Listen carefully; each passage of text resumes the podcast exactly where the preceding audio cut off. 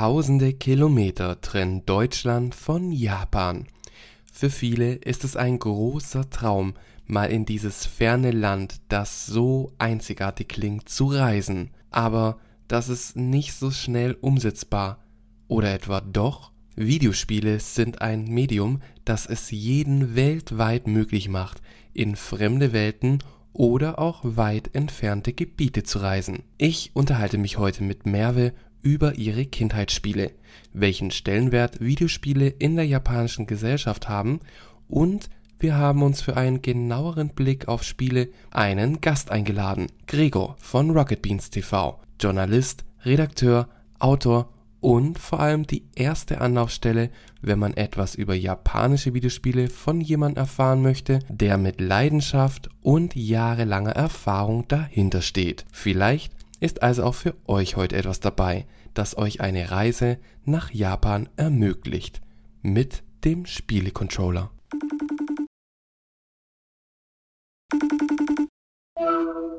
Moshi Mosh, Merve des.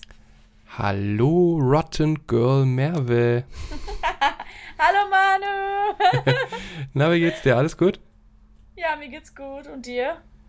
Mir geht's auch gut. Ich, ich freue mich wirklich wahnsinnig äh, über die heutige Folge, denn in dieser Folge würde ich ganz gern versuchen, dass ich dich vom Rotten Girl zum Gamer Girl bringe.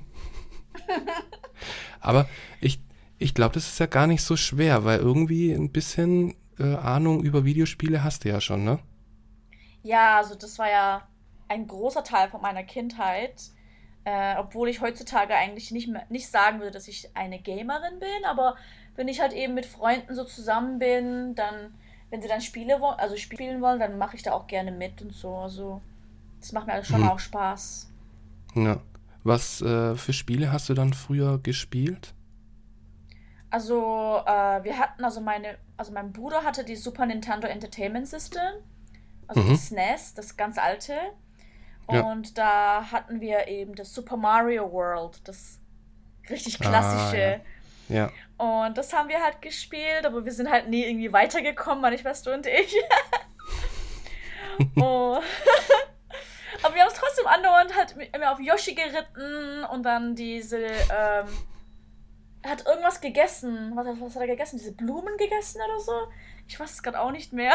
Mhm, ja. Aber es war auf jeden Fall so ein großer Teil meiner Kindheit. Und ja. ähm, dann hatte mein Bruder noch Ninja Turtles, The Teenage Mutant ah, Ninja ja. Turtles. Das haben wir auch versucht zu spielen, aber das war viel schwieriger als Super Mario. Mhm. Und dann hatten wir die PlayStation. Die PlayStation 1 hatten wir. Mhm. Und ähm, da haben wir Spyro gespielt. Kennst du Spyro? Oh ja, natürlich. Das hatte ich früher immer. Es gab ja früher immer diese Anspielstation. Mhm. Und wenn ich früher dann immer in die Stadt gegangen bin, weil ich neue Klamotten gebraucht habe, und da bin ich ja dann immer auch mit meiner Oma dann zusammen äh, in die Stadt. Mhm. Und das war für mich der Hauptgrund, warum ich überhaupt mit bin, ist natürlich, damit ich Zeit mit meiner Oma und so weiter hatte. Mhm. Aber auch, weil es diese Anspielstationen gab und die gab es auch in so Klamottenläden.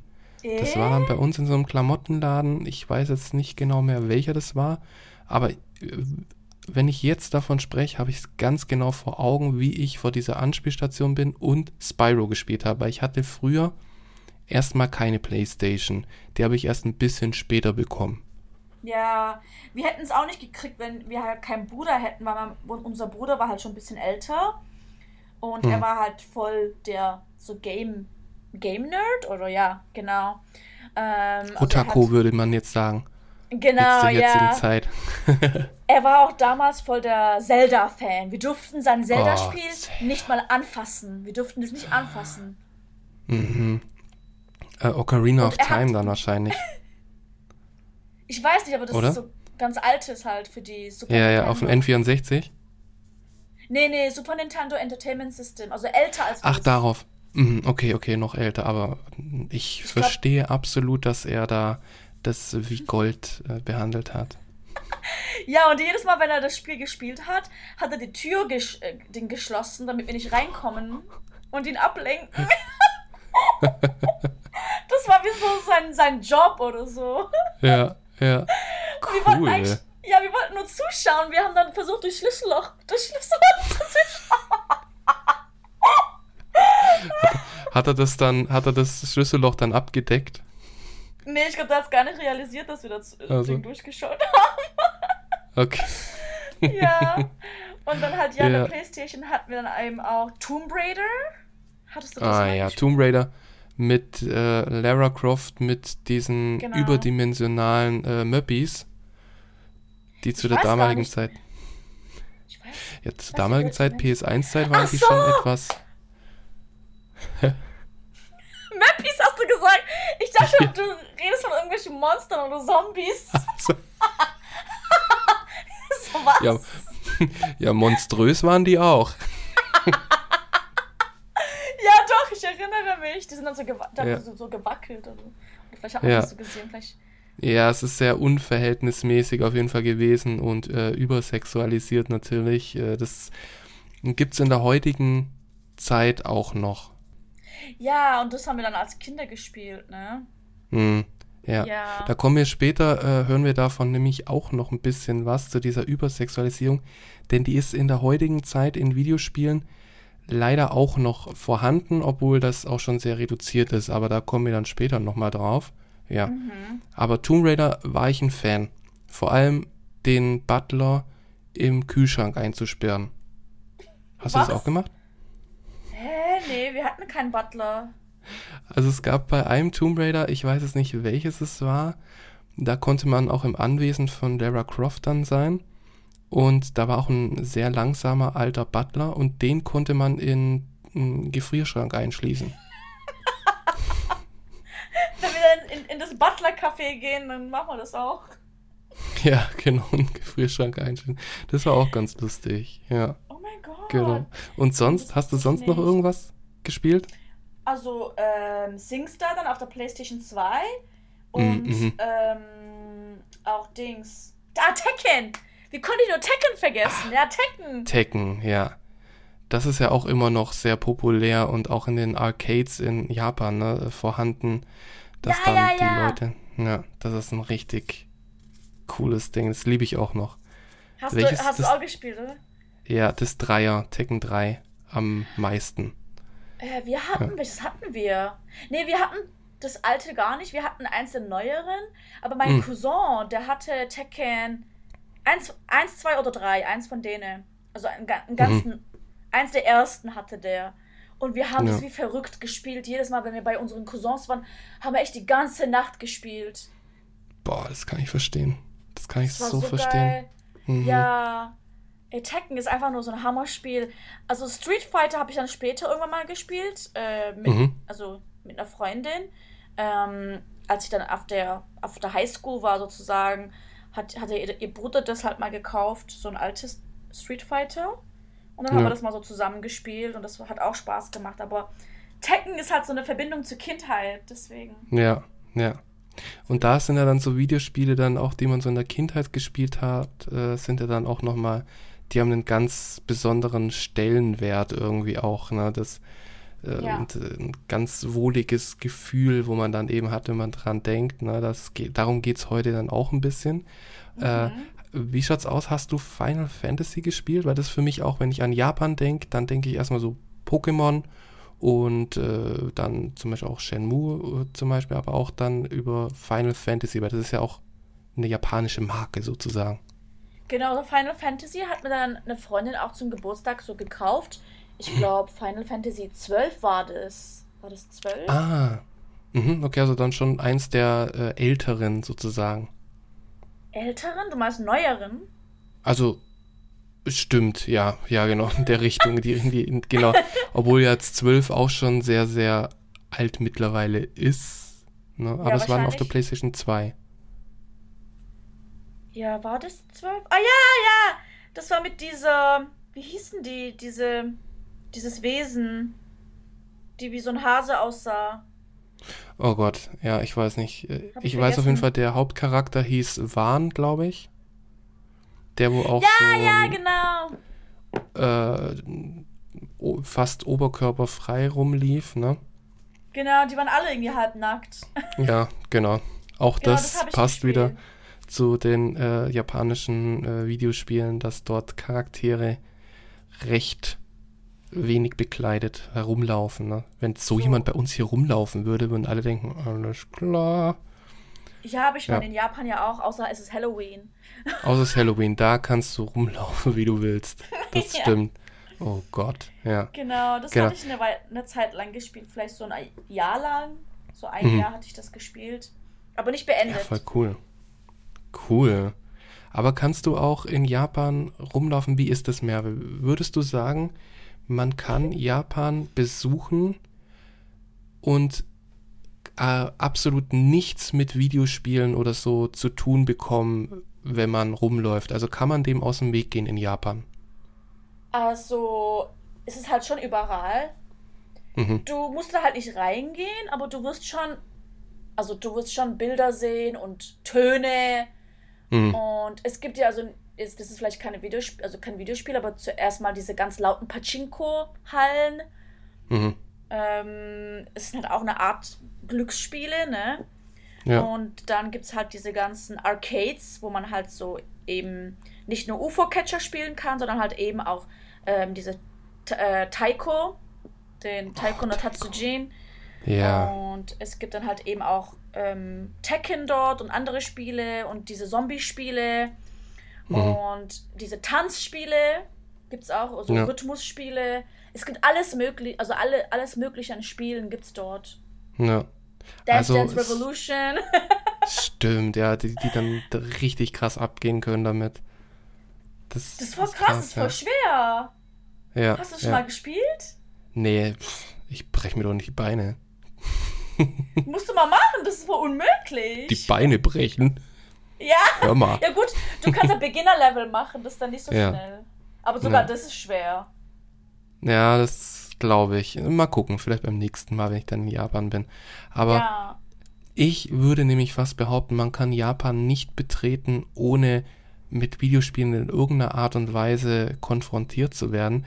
Das muss ja nur sein, wie zum Beispiel, was wir in der letzten Folge hatten, äh, dass man in Japan, man kommt im Flughafen an und will dann nach Tokyo City rein oder so und dass man dann hoch plötzlich in einem Zug ist, der Pokémon inspiriert ist oder Hello Kitty oder an der Außenfassade vielleicht was hat. Also ich glaube, es ist schon, ja, kann schnell gehen, dass man plötzlich mit Videospielen konfrontiert wird.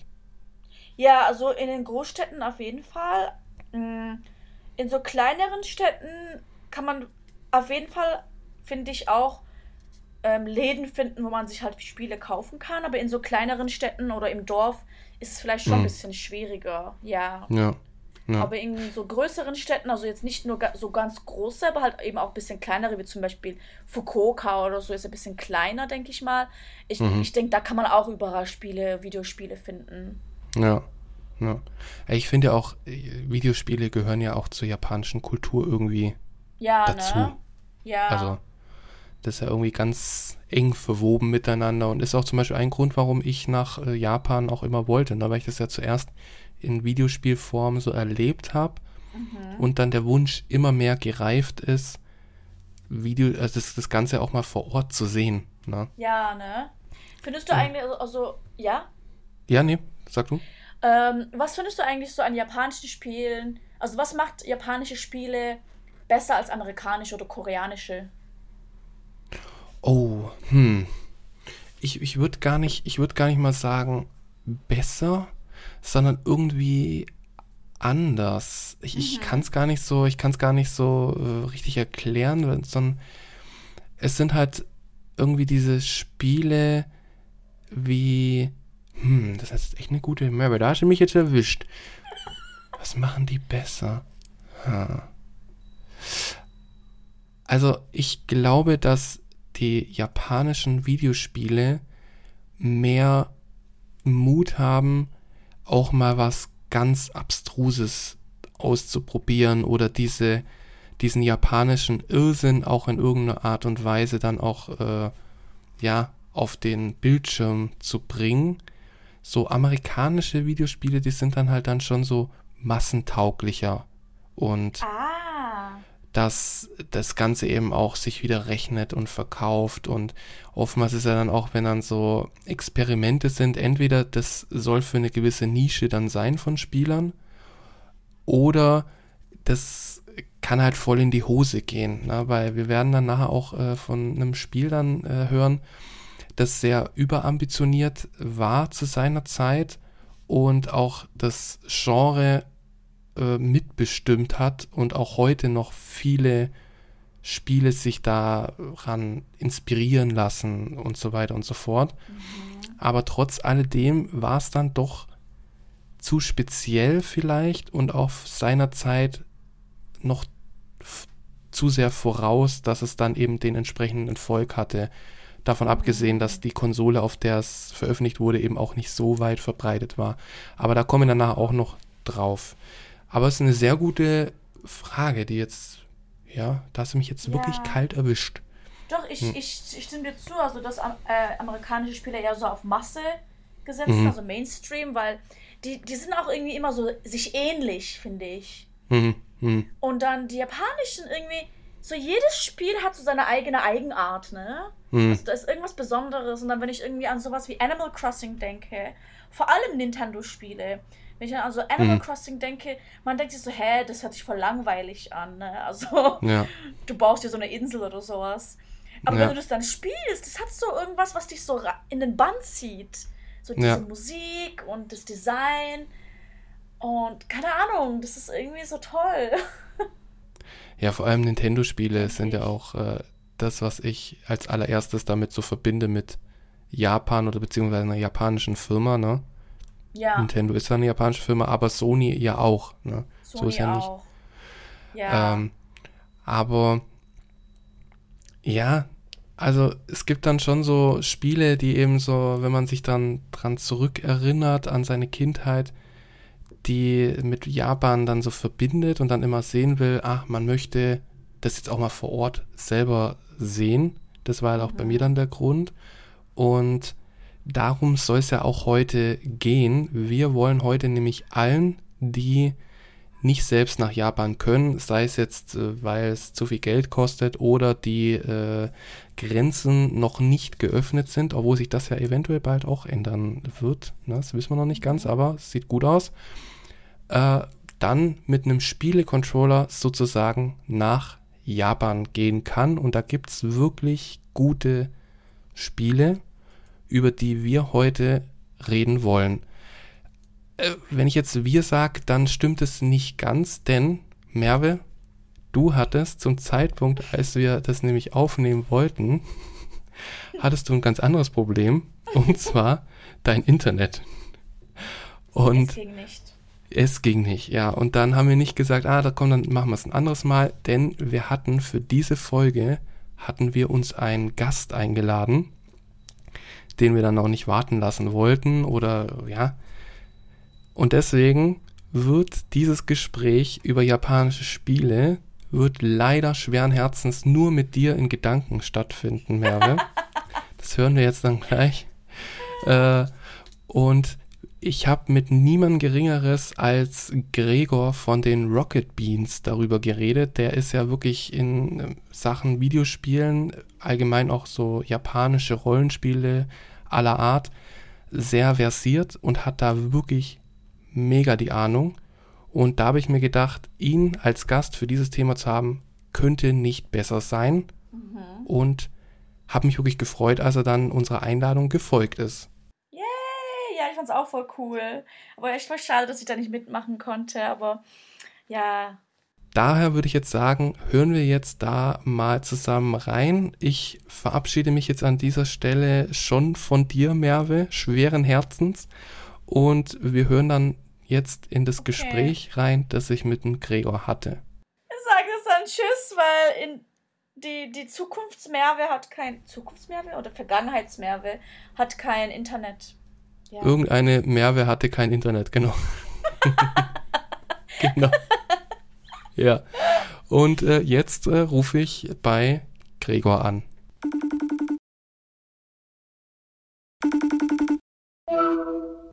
Hallo, Gregor hier? Hi Gregor, hier ist Manu von Anrufe aus Tokio. Tut mir leid, falsch verbunden. Ach. Nein, Manu, schön, äh, schön, dass du anrufst. ja, freut mich auch. Ich war jetzt gerade hier und dachte, Moment, habe ich falsch äh, die Nummer eingegeben? Aber nein, es dürfte richtig sein. Und ich freue mich wirklich, dass du heute hier mit dabei bist. Leider heute in etwas abgespeckter Form. Du bist sozusagen heute die Merve, weil die mhm. kann leider nicht dabei sein, weil kurz vor der Aufnahme ist ihr Internet abgeschmiert.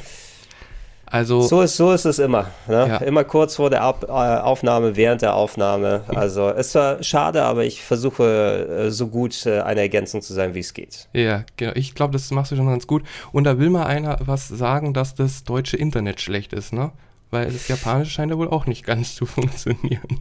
Also ich, ich, ich habe auch eine schwierigere Erfahrung gemacht, aber ich war auch äh, in einem Hostel für zwei Wochen ähm, beim letzten Mal und da mit geteiltem Internet und alles. Mhm. Das, ist, das ist nicht so easy. Äh, es war viel einfacher tatsächlich mit einer Telefonkarte dann äh, quasi übers äh, ja, normale Telefonnetz da mhm. äh, Internet zu haben, als das WLAN vom ähm, ja. Hostel zu benutzen. Ja, das, äh, man mag es nicht glauben. Ne? Ich hatte dann auch, also ich hatte auch eine SIM-Karte mir dann extra geholt. Das hat ganz gut funktioniert, aber naja, man sieht ja, mit Wi-Fi funktioniert es wohl nicht so gut. Ähm, Genau, also für die, die jetzt nicht wissen sollten, wer du bist, äh, du bist Gregor und ich freue mich wirklich, dass du heute hier deine Stimme zur Verfügung stellst. Man kennt dich jetzt von den Rocket Beans, da bist du jetzt zum Beispiel unter anderem bei dem Retro Club dabei. Mhm. Und mein persönliches Lieblingsformat, wo ich dich dann jede Woche auch immer äh, auf den Ohren habe, das ist der Game Talk. Mhm. Und jetzt ganz äh, auch aktuell habe ich auch sozusagen auch was von dir zu lesen bekommen, denn im letzten Jahr hast du dein erstes, also es ist dein erstes Buch, ne, das du veröffentlicht hast. Das erste, was ich geschrieben habe, zumindest ja. unveröffentlicht, ja, das ja. stimmt, ja. Ja, und zwar das ABC der Videospiele. Und mich habe mich ganz, ich war ganz überrascht, als dann vor wenigen Wochen kam dann die Meldung, dass du ja auch noch einen zweiten Teil veröffentlichst, und zwar im August.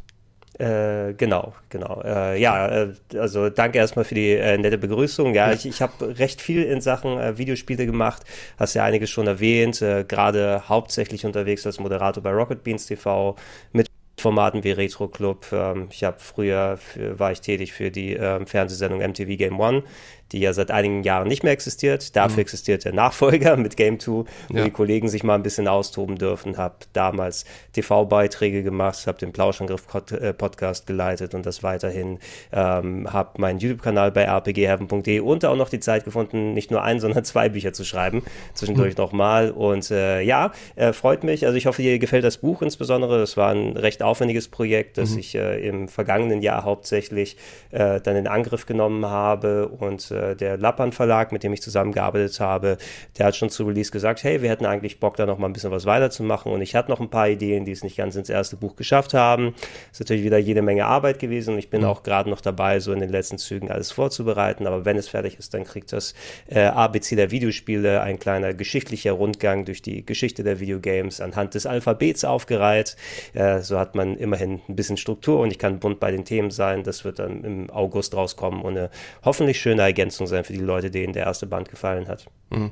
Also ich freue mich wirklich riesig darauf, als ich gesehen habe, ähm, als es rauskam letztes Jahr, habe ich mir das auch direkt bestellt und ja, ich freue mich immer, also ich freue mich wirklich äh, speziell, dass du heute mit dabei bist, weil äh, ich wirklich deine Meinung auch hinsichtlich Videospiele auch sehr schätze. Mhm, weil ich habe irgendwie das Gefühl, dass du ein schier unerschöpfliches Wissen hast. Also ich habe auch letztens deine äh, die Sendung gesehen, das äh, ist ja ein neues Format, äh, das Spielejahr. Mhm. Äh, hat ja, glaube ich, mit 2000 begonnen und jetzt war 2001. Und ich, ich, äh, das geht dann schon so dreieinhalb Stunden oder so und dann gucke ich so an und denke mir so, also du immer wieder hast dann auch was gesagt und dann auch so Hintergrundwissen zu spielen und ich habe da echt das Gefühl, aus dir, du kannst dich hinsetzen und kannst was erzählen, sofort aus dem FF. Und deswegen glaube ich, ist das Thema, das wir uns heute ausgesucht haben, ein ganz gutes. Ja, also ähm, ich danke dein, für dein Grundvertrauen oder so. Ich kann auch tatsächlich zu einigem was sagen, aber ich bin natürlich bei weitem nicht in allen Sachen vertraut und mhm. belesen und bespielt sozusagen. Mhm. Ich habe natürlich auch meine Favoriten und äh, ich habe den Vorteil, dass ich eben schon seit äh, von Kindesbeinen an schon seit sehr früher Zeit dann mit, mit Video- und Computerspielen zu tun gehabt habe, bereits seit den 80ern ähm, und dadurch immer wieder durch das Hobby was aufgesaugt habe und natürlich auch den Vorteil, also ich meine, das, äh, ich kann mittlerweile damit arbeiten. Ne? Und mhm. ich kann mein Wissen für die Arbeit einsetzen und dann in ja. solchen Formaten drin sitzen oder Bücher schreiben und andere Geschichten machen. Und ähm, äh, kann damit also mein, mein persönliches Hobby und die Leidenschaft damit verbinden. Ähm, aber äh, ich versuche mich natürlich dann auch zurückzuhalten. Es gibt mehr als genug Bereiche, wo ich überhaupt äh, nicht eine besonders große Ahnung habe oder das nur am Rande erlebt habe. Mhm. Also du kannst mich, glaube ich, jetzt nicht in irgendeinen Podcast über Echtzeitstrategie setzen okay. und da, da, da, bin ich so am Rande mit vertraut. Ja. Aber ich hoffe, oder so wie ich das mitbekommen habe für die Einladung von heute, äh, dass es eher um Themen gehen wird, wo ich zumindest ein bisschen was beizutragen habe. Ja, also ich glaube schon. Also wir wollen ja heute so ein bisschen über Spiele reden, die in Japan äh, handeln, beziehungsweise das Thema sozusagen mit dem Spielecontroller nach Japan. Momentan kann man ja immer noch nicht ganz nach Japan wegen so einer ganz komischen weltweiten Sache. Und darum kann man vielleicht sich einfach auch vor den Fernseher setzen und da ein paar einen Controller in die Hand nehmen und da gibt es bestimmt ein paar Spiele, die dann so ein richtiges Japan-Feeling eingeben. Und äh, ja, da habe ich ein paar heute rausgesucht und würde da ganz gerne mit dir eben darüber sprechen. Mhm. Äh, jetzt im Vorfeld würdest du sagen, dass Japan direkt mit Videospielen verknüpft ist oder ist es nur so ein Klischee, wo man sagt, ach in Japan, die sind da doch alles nur verrückt und alle am Zocken? Ja, du hast natürlich durch die Entstehungsgeschichte der Videospiele da viel aus Japan gekommen ist, speziell eben seit den 80ern mit den Nintendo und Sega-Konsolen, PlayStation, Sony ist ein japanisches Unternehmen, ähm, also ist natürlich dadurch, dass gerade das Gaming und die Gaming-Produktion in Japan so erfolgreich gewesen ist und das auf die ganze Welt übergeschwappt ist, so sind wir ja auch ähm, hierzulande in Kontakt gekommen mit dem Spielen. Ja, wenn all diese Spiele nicht veröffentlicht werden äh, worden wären damals, hätten wir auch keine Ahnung gehabt, was da aus, aus Japan alles kommen kann. Äh, mein Gefühl war immer, dass es so mit einer der, der stärksten Märkte, nennen wir es mal, ist. Ne? Also nicht nur, dass in Japan sehr gerne gespielt wurde, sondern dass eben auch echt gute Produkte dabei gekommen sind, dass es wohl eine Kultur gegeben hat, wo auch Leute in die Videospielindustrie wollten, um sich da kreativ auszuleben. Und äh, natürlich hast du durch, durch die entsprechend Leute, die sich künstlerisch betätigen in Japan, dazu gehören Videospiele ja auch. Ich meine, wer auf speziell japanische Videospiele steht, das kannst du ja auch nicht alles über einen Kamm scheren, aber wir sprechen ja heute über eine bestimmte Art, die auch nochmal japanische Örtlichkeiten in den Mittelpunkt setzt. Da gehört ja auch japanische Kultur mit dazu. Und für mich hat es ganz gut gepasst, weil ich zum Beispiel auch äh, Manga und Animes äh, sehr gerne konsumiert habe früher, speziell in den 90ern. Und ähm, wenn du dann dir die neuen Folgen von Evangelion oder was auch immer da angeguckt hast und andere Serien, die dann später gekommen sind, dann hat das auch natürlich eine gewisse Art von Stil gehabt, die du auch in den Spielen wiedergefunden hast.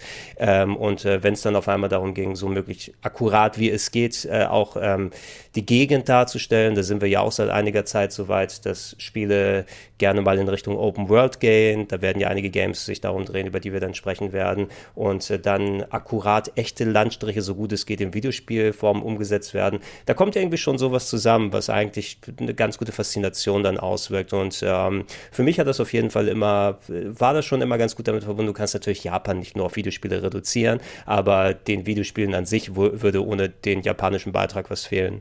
Mhm. Ja, genau, das, das würde ich so auch sagen. Also ich glaube auch, aber es ist auch schwierig in Japan, also nach Japan zu kommen und nicht mit Videospielen in irgendeiner Art und Weise konfrontiert zu werden. Das ist ja wirklich überall. Und ich bin da wirklich ganz froh, dass dieses Kulturgut auch zu uns rüber geschwappt ist. Also bei mir war es zum allerersten Mal mit Pokémon, mit Blau-Rot, wo ich dann so was aus Japan äh, dann in der Hand hatte und gedacht habe, hm, was ist das? Und ging dann irgendwann auch weiter mit einem Spiel, das ich jetzt mein Kindheitsspiel nennen würde und ich auch jedes Mal dann immer nostalgisch dann äh, werde vom Gefühl her, wenn ich dran denke, und zwar Shenmue. Und äh, da hast du ja auch einen ganz besonderen Bezug dazu, ne, zu dem Spiel Shenmue. Genau, also mit Pokémon kann ich tatsächlich nicht dienen, weil glaub, also Leute, die mein Schaffen verfolgt haben, haben es vielleicht irgendwo da und äh, hier und da schon mal gehört, aber ich war tatsächlich zu alt für Pokémon damals. Äh, da hat sich mein Bruder sehr drüber gefreut. Da habe ich ihm die blaue Edition gekauft und das hat er dann auf dem Gameboy gespielt. Und ich kenne da wahrscheinlich mehr Folgen von der Anime-Serie als mhm. jetzt, ähm, weil die lief ja immer als so schön Hintergrundrauschen im Fernsehen oder so, kenne ich mich ja. eher aus als mit den Spielen an sich. Wobei, als, als ich in Japan gewesen bin, war ich eben mit meinem YouTube-Netzwerk da und äh, da waren die Leute sehr aktiv in Pokémon Go und sind äh, hin und her kreuz und quer durch Tokio ja. gefahren, um dann ihr Glurak zu erwischen oder was auch immer da los war. Äh, aber Shenmue ist ein sehr schönes Beispiel, da ich auch als äh, Sega-Kind sozusagen groß geworden bin. Ich hatte ähm, sehr viele Sega-Konsolen auch in meinem familiären Umfeld, wo ich dann früher drauf gespielt habe, habe ich mir auch einen Sega Dreamcast um die Jahrtausendwende geholt und äh, da war Shenmue ein ganz eigenständiges Erlebnis, was wie das, was wir vorhin so ein bisschen angesprochen haben, ähm, versucht in so einer Art Open World, in so einer Art Sandbox äh, akkurat das Leben nachzustellen, natürlich immer noch in Videospielform, aber dieser Detailgrad und dieser Aufwand, der da reingegangen ist und äh, zu der Zeit hätte ich es mir auch nicht leisten können, irgendwie nach Japan zu fliegen, äh, finanziell und von der Gelegenheit und von der Zeit her nicht. Da habe ich eben, wie gesagt, vor ein paar Jahren zum Glück die Gelegenheit dazu bekommen, aber es war die Möglichkeit, mal einen Blick in eine Kultur reinzuwerfen, auch wenn sie nicht exakt so wie im echten Leben gewesen ist, aber möglichst nah dran, ähm, inklusive einer spannenden Adventure-Geschichte für die damalige Zeit, äh, dass, dass ich richtig da drin aufgegangen bin. Und äh, die beiden Shenmues von damals zählen tatsächlich zu meinen absoluten Lieblingsspielen. Hm. Also das kann ich auch absolut äh, ja, unterstreichen. Für mich Shenmue der erste Teil und irgendwie, ich weiß nicht warum, aber der zweite Teil, der hat bei mir irgendwie noch ein bisschen mehr so ein Stein im Brett. Ich weiß nicht warum genau, aber als Gesamtpaket gesehen sind die beiden natürlich für mich, äh, ja, dafür schlägt mein Herz ganz arg. Und ja, war für mich dann auch natürlich so, dass die erste Berührung so mit Japan, wie das dargestellt wurde, das wurde ja auch, also Shenmue war ja seinerzeit auch videospieltechnisch, war ja auch seinerzeit weit voraus. Ne? Und das war ja auch, ich weiß nicht bis zu welchem Jahr, eines der teuersten Videospielprojekte überhaupt. Mhm.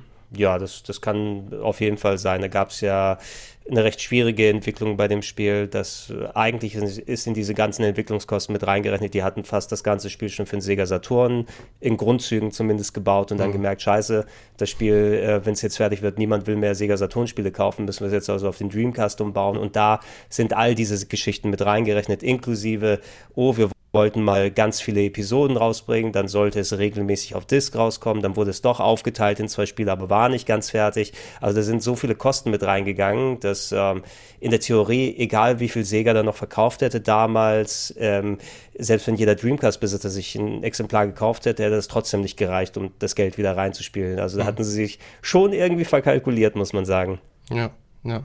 Aber das war ja, also ich glaube, war das Spiel für den Sega Saturn, war das nicht schon komplett fertig? Mm, ich weiß nicht, wie fertig es war. Es gab ähm, ja mal, als Shenmue 2 damals für die Xbox neu aufgelegt wurde, also die ganz alte Xbox, mhm. ähm, gab es eine Bonus-Disc und da konnte man so ein kleines Filmchen sehen, wo ein paar Minuten aus der Sega Saturn-Version gezeigt wurden. Ähm, die war vorher dann sozusagen nur bei Sega irgendwie intern zu sehen und da konnte man schon Szenen sehen, beispielsweise, die eigentlich erst in Shenmue 2 stattgefunden haben, die in der Sega Saturn-Optik waren, also wo du eigentlich in der Theorie bereits deine 40, 50 Stunden gespielt gespielt hast, bis du zu dem Punkt kommst. Und ähm, die müssen sich ja schon einige Gedanken gemacht haben, wenn sie schon so weit im Spiel gewesen sind. Ne? Mhm. Ähm, ich habe jetzt nichts von der, also vielleicht habe ich auch nicht genau geguckt oder sowas, aber nichts von dem gesehen, was wir später bei Shenmue 3 oder anderen Sachen gesehen haben. Ähm, also kann ich nichts über den konkreten Stand da abgeben, aber die waren bestimmt ordentlich weit und mussten dann sagen, ja, das, das, das geht so nicht weiter. Ne? Das mhm. müssen wir jetzt nochmal in neuer Optik richtig neu machen. Ja, es gab ja da auch mal eine Demo von Shenmue, What's Shenmue, und da mhm. waren ja auch äh, Charaktere, zumindest so Charaktermodelle zu sehen, die eigentlich auch erst im zweiten Teil dann eine Bedeutung hatten. Ne?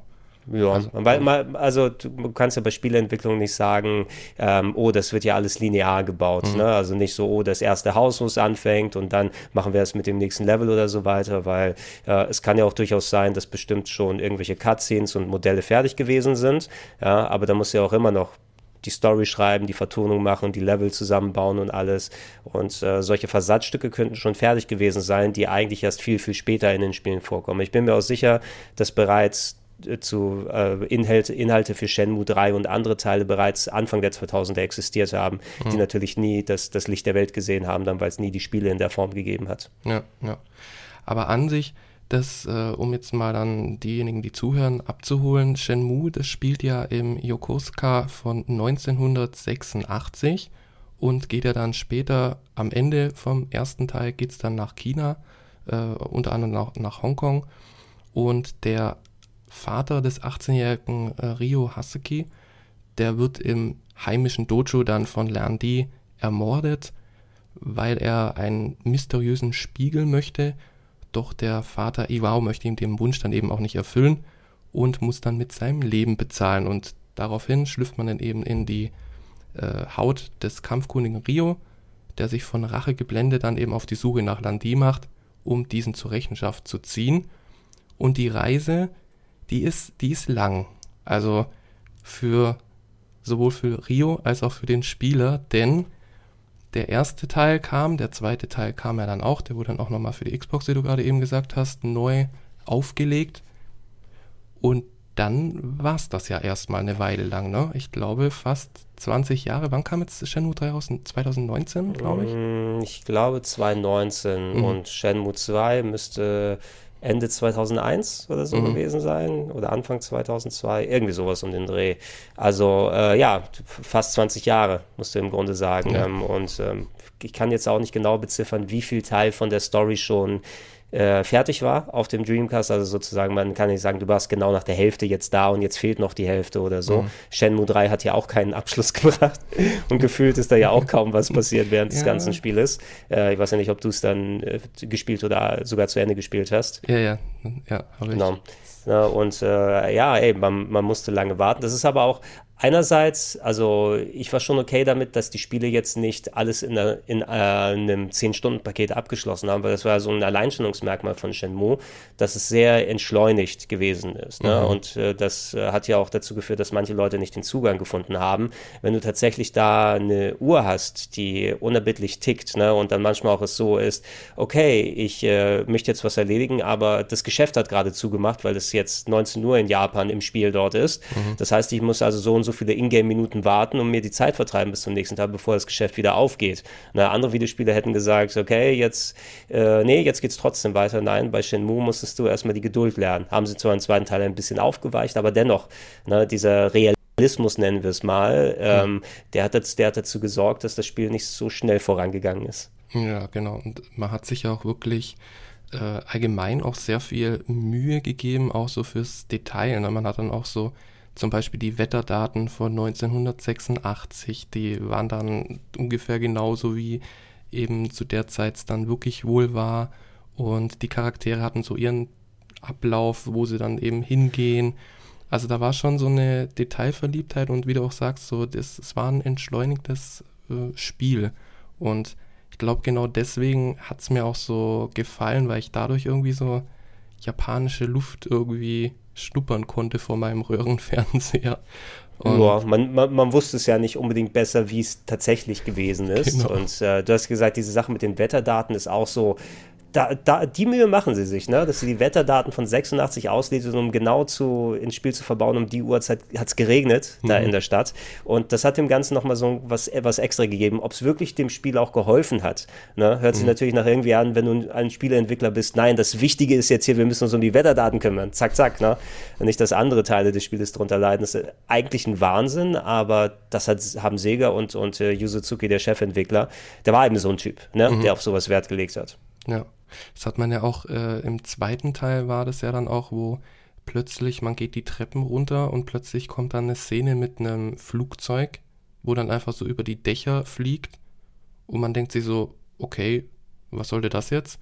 Und äh, es hat also jetzt, wäre diese Szene aus dem Spiel draußen geblieben, hätte es jetzt überhaupt nicht gestört.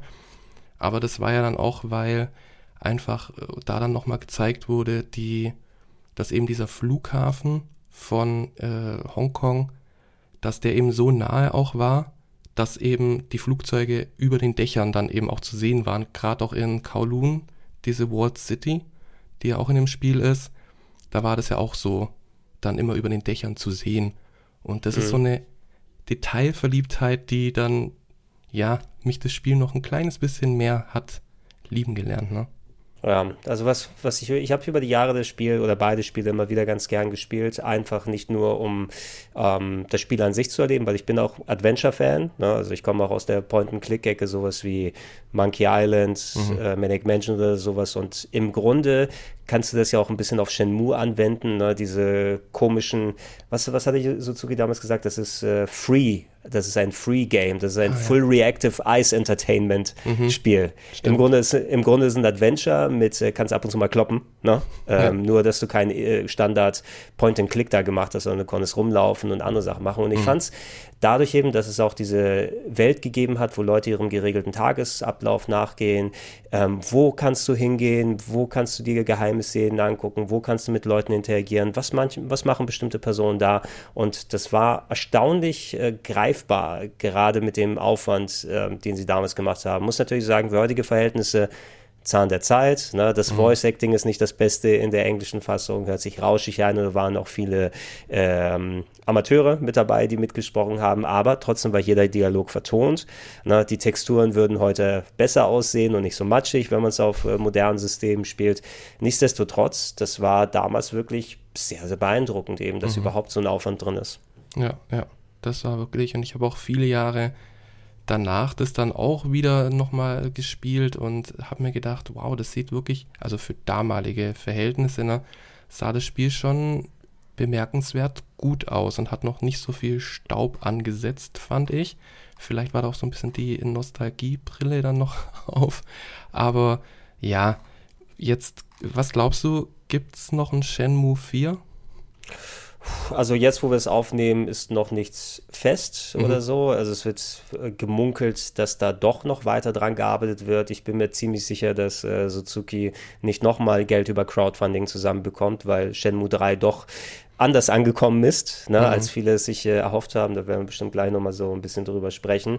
Ähm, aber der hat ja auch einen Publisher an der Hand und äh, wenn es jetzt darum geht, also ich würde, auch wenn ich kein großer Fan von Shenmue 3 an sich gewesen bin, ich habe es natürlich auch durchgespielt, aber es hat mich leider jetzt nicht so überzeugt wie die originalen zwei Spiele, mhm. ähm, würde ich trotzdem nochmal gerne ein Ende der Geschichte hoffentlich in Shenmue 4 sehen wollen oder Shenmue 5 oder Shenmue 6 oder was auch immer dann nochmal dazu kommen äh, sollte. Also würde ich das persönlich gerne sehen und hoffe, dass Suzuki mit entsprechend den Geldgebern das nochmal irgendwie hinkriegt, ähm, rein um dieses Kapitel dann nochmal abgeschlossen zu haben.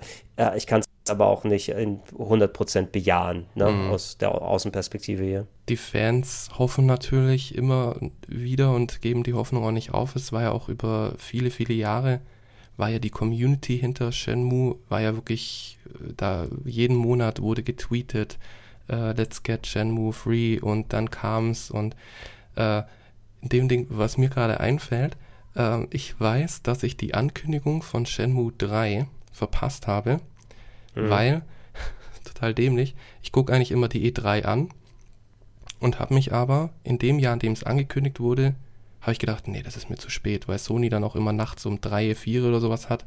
Mhm. Und habe mir gedacht, nee. Und dann äh, bin ich aufgewacht und dann wurde ich geweckt mit der Nachricht. Dann sagt hey, weißt du, was passiert ist? Weißt du, was passiert ist? Und äh, ich so, nee, was? Äh, ja, erstmal Final Fantasy VII Remake wurde angekündigt. Hä? Mhm. Was?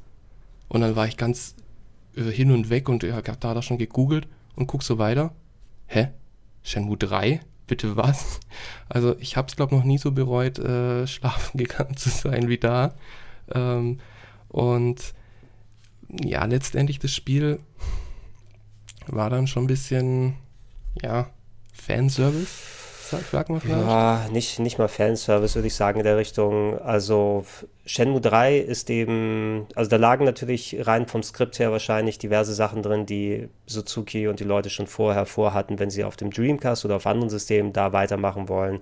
Aber du merkst natürlich an, wenn du vom äh, teuersten Spiel aller Zeiten, in Anführungsstrichen, dann zu einem Projekt kommst, was zwar ordentlich Geld eingenommen hat, aber heutzutage sind so AAA-Game-Budgets natürlich um ein X-faches höher. Ich glaube, bei Shenmue 3 war es mit dem Crowdfunding und was nochmal durch ähm, äh, Publishing-Deals dazugekommen sind, irgendwas so in Richtung 20 Millionen Dollar. Ist natürlich kein Pappenstiel, mhm. ja, aber pff, nimm mal ein GTA 5 oder andere Sachen, die dann bei Hunderten, 200, 300 Millionen Dollar so gefühlt in der Richtung liegen mhm. äh, und dahin gehen. Und äh, da wirst du natürlich unter modernen Aspekten nicht mehr ein Spiel bekommen, was ganz vorne bei der Technik dabei ist, sondern es wirkt äh, wie ein, ja, ein Budget-Release, der so im Rahmen seiner Möglichkeiten versucht hat, viel zu machen, aber auch also manch, also spielerisch äh, war das teilweise auch, ähm, das Kämpfen war schlecht kann man mhm. so unumwunden sagen. Ne? Nicht, dass es jetzt der, der Weisheit letzter Schluss bei 1 und 2 gewesen ist, aber Suzuki kam ja auch vom Wirtschaftsfighter und da steckt ein Teil im Kampfsystem auch mit drin.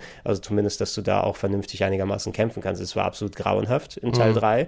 Ne? Also keine Ahnung, was da passiert ist. Und ähm, du hast gemerkt, wie diese Limitationen da sind. Ja, in Sachen Open World hat sich so viel getan, insbesondere durch die Yakuza-Serie, die man da auch mit reinpacken muss, die ja im Grunde wirklich der legitime Nachfolger, was so das Gefühl und das Spielprinzip von Shenmue angeht, dann ist, was da für ein Aufwand reingeht und Detailverliebtheit und äh, Interaktion, die man machen kann und nimm da mal Shenmue 3 entgegen, wo du merkst, okay, wir haben sehr limitierte NPCs, wir haben sehr wenig Interaktionsmöglichkeiten und abgesehen von den schlechten Kämpfen, da ist ja auch noch diese ganzen künstlichen Grenzen von wegen, oh, jetzt musst du mit irgendwelchen Minispielen so und so viel Geld verdienen und das mhm geht super langsam und macht nicht wirklich Spaß und alles. Äh, also haben sie wesentlich ähm, schlimmere Grenzen damit reingepackt. Wir, wir haben es hier noch ganz gerne durchgespielt, aber das ist zum Beispiel jetzt auch nichts, wo ich dann groß danach sehne, nochmal das Spiel anzumachen. Ja.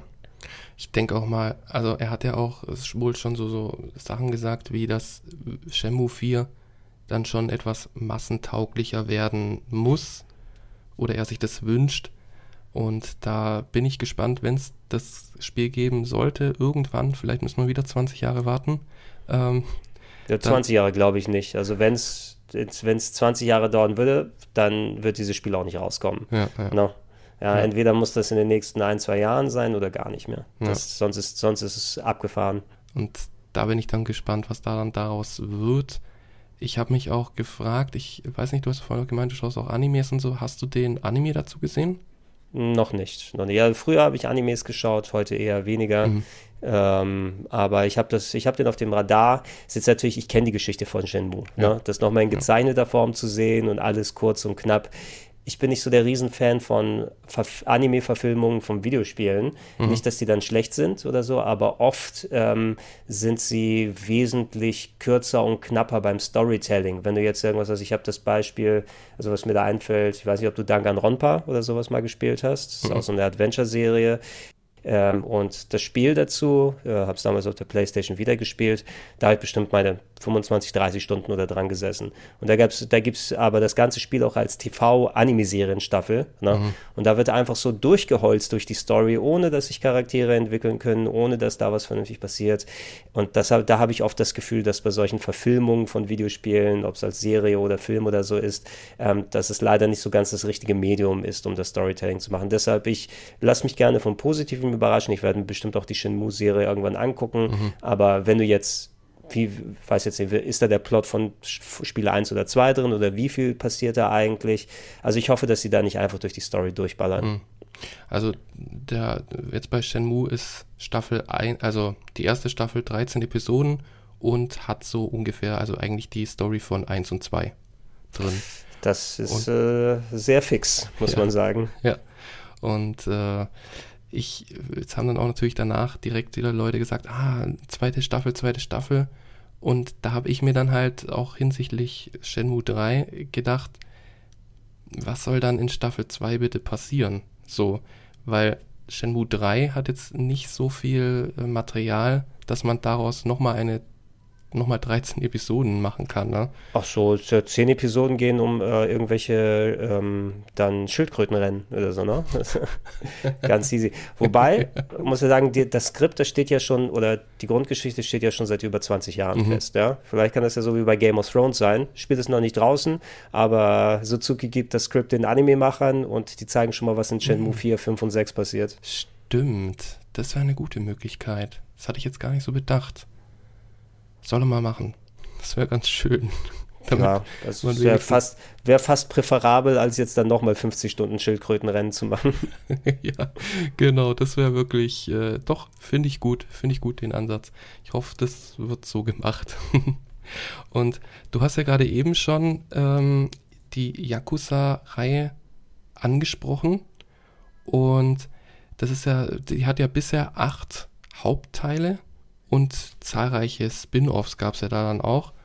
Und jetzt muss ich, muss ich dir was gestehen, ich weiß es nicht, warum das so ist. Ich habe Yakuza gespielt, auch immer wieder äh, Zero und äh, auch den, den siebten Teil. Ich glaube, siebter Teil ist es, ne, wo dann nochmal das Kampfsystem umgeschmissen wurde, Like a Dragon. Ja. Ja. ja.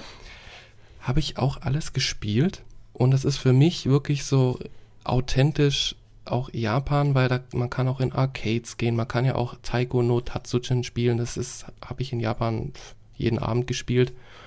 Aber irgendwie hat mich Yakuza nie richtig gepackt.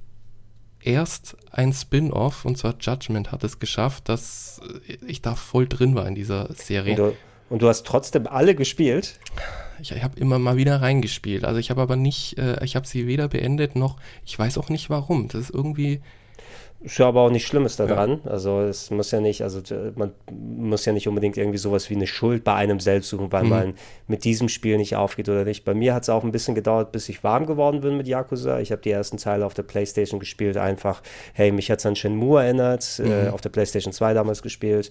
Und äh, ich mag auch äh, Brawler, also so Beat'em-Ups äh, ganz gerne, weil so sehe ich ja die Yakuza-Spiele im Grunde. Das sind mehr für mich so eher legitim, also es ist schon sehr viel von Shenmue mit drin und mhm. jeder, der was anderes behauptet, redet auch Quatsch, meines Erachtens nach. ne? Ja. Also das, das ist Shenmue pur, ne? von ja. wegen aus, wie das, wie das da äh, umgeht und alles mit verbaut ist. Ähm, aber äh, da steckt auch sehr viel drin von solchen Spielen wie Streets of Rage, ne? wenn du da äh, rumläufst und Leute kaputt klopfst, dass da immer ein sehr starker Part der Engine auf, auf, auf die Fresse hauen dann geht und möglichst spektakulär und heftig und aufwendig und so. Und das aber noch mit so ein bisschen Gangster-Melodram und äh, ja, einer sehr lebendigen Abbildung des, des Tokioter-Lebens dann, dann mit einhergeht. Und äh, mich hat es irgendwie, also ich habe die, die ersten Teile gespielt und erst mit dem vierten bin ich tatsächlich irgendwann, wo ich mal dann ähm, Urlaub hatte und dann so ein bisschen, ah, ich habe irgendwie jetzt nicht so viel Bock auf solche Sachen. Oh, ich pack mal, ich pack mal Teil 4 rein, der liegt jetzt hier schon seit ein paar Monaten. Ne? Mhm. Und dann spiele ich das und auf einmal, oh, irgendwas, oh, irgendwas funktioniert, oh, ich spiele nochmal weiter und so weiter. Und kaum habe ich es gemerkt, hatte ich irgendwie so 60 Stunden mhm. äh, auf dem Tacho. Und dann habe ich die alten Sachen nochmal gespielt und seitdem spiele ich jedes äh, Yakuza und bin da volle Pulle drin. Äh, diese Yakuza Remastered Edition, welche Spiele waren da? Waren da die ersten Teile drin oder erst ab ja, Also wenn du diese Remastered HD Collection nimmst, dann hast du Teil mhm. 3, 4 und 5 ah, da ja. mit dabei. Stimmt, stimmt. Ja, das sechste weil das, das waren die, die PlayStation 3 Teile haben sie dann nochmal auf PlayStation 4 und Xbox und PC quasi äh, aufgewertet. Was ganz gut ist, ich habe meine PS3 noch, aber ähm, es ist ganz schön, diese Spiele auch nicht äh, quasi so in Geiselhaft auf so einer uralten Konsole mhm. zu haben und die auch mal mit hoher Auflösung und guter Spielgeschwindigkeit zu sehen, weil ja, äh, das Einzige, was ich schade finde, ist, dass ich meine Spielstände nicht übertragen kann, weil auf der PS3 habe ich in jedem Spiel bestimmt so 100 Stunden Saves mhm. ähm, und ich möchte jetzt nicht bei den Remastered-Ausgaben wieder ganz von vorne anfangen, weil ich habe da immer noch so ein bisschen irgend so Sidequest, den ich nochmal machen wollen würde oder irgendein Part, weil du, du kannst ja auch nach der Story da noch so viel anstellen. Ne?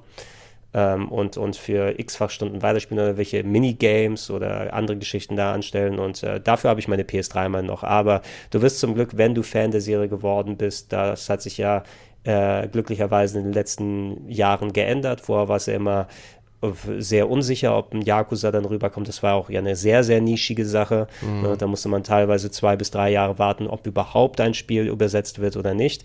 Aber irgendwie hat das auch, glaube ich, bei den Verkäufen angezogen und wir kriegen jetzt äh, sogar so ziemlich zeitgleich die Spiele auch im Westen veröffentlicht und du hast Judgment auch erwähnt. Ja. Ne, etliche Spin-offs, die nochmal dazu kommen, sogar mit englischer Vertonung, ja. die ich persönlich aber, äh, muss ich zugeben, nicht wirklich dann spielen kann in den Games. Ich habe nichts gegen englische Synchro. Ähm, bei so textlastigen RPGs lasse ich die auch sonst immer an, weil dann wird es doch anstrengend, wenn du dann 100 Stunden ähm, dann nur japanisches Voice-Acting mhm. hast mit viel, viel Text, den du dann lesen musst, weil ich kann kein Japanisch. Mhm. Ähm, aber für bei, bei Yakuza oder Judgment, weil du ja auch vor allem direkt in Tokio oder in anderen japanischen Städten bist, da gehört das zum Flair mit dazu. Ne? Ja, und dann wirkt es für mich persönlich ein bisschen komisch, wenn die da anfangen, Englisch zu reden. Ja, also es ist bei mir auch immer, äh, ich mache direkt Japanisch dann rein, weil es ist irgendwie komisch. Also man ist in dieser japanischen Stadt, man ist, man spielt äh, in Judgment einen japanischen Anwalt und plötzlich spricht er da die ganze Zeit Englisch, ne, wo ich ganz genau weiß, dass die Japaner und Englisch jetzt äh, nicht so fließend sprechen und nicht so gern, ne? Ja, ähm, es gibt ja, es gibt ja auch, ich glaube beim ersten Judgment war das, da gibt so es eine, so eine Side-Story, wo du irgendwie äh, ein, ein äh, Amish findest, der dann Englisch spricht. Ne? Und da geht, da geht, da geht, da geht so die, der ganze Quest sozusagen darum. Das mussten sie aber für die westliche Version umschreiben und dieser ganze Gag ist dann weg. Ne? Stimmt. Oh Gott, ich hoffe, ich äh, vertausche das gar nicht. Aber war das dann, wo man ihn in so eine Sprachschule dann schickt oder das was? Kann, das kann durchaus sein. Oder oh. du musst auf jeden Fall irgendwelche Antworten schnell geben, so das interpretieren, wo mhm. du natürlich sagst, wenn Japaner das machen, die jeder natürlich ein bisschen anderes Verständnis von der englischen Sprache haben, ist es ja meine, meiner Erfahrung nach ja nicht garantiert, dass du jeden Japaner auf der Straße ansprechen kannst auf Englisch und diese mhm. Person das die auch fließend antworten kann, äh, ist ja anders als in anderen Bereichen der Welt. Und ich glaube, genau mit dem wird da auch so mal ein bisschen gespielt. So Yagami, ja. denke ich, als, wenn ich mich richtig erinnere, als Charakter war auch nicht so versiert in Englisch eigentlich.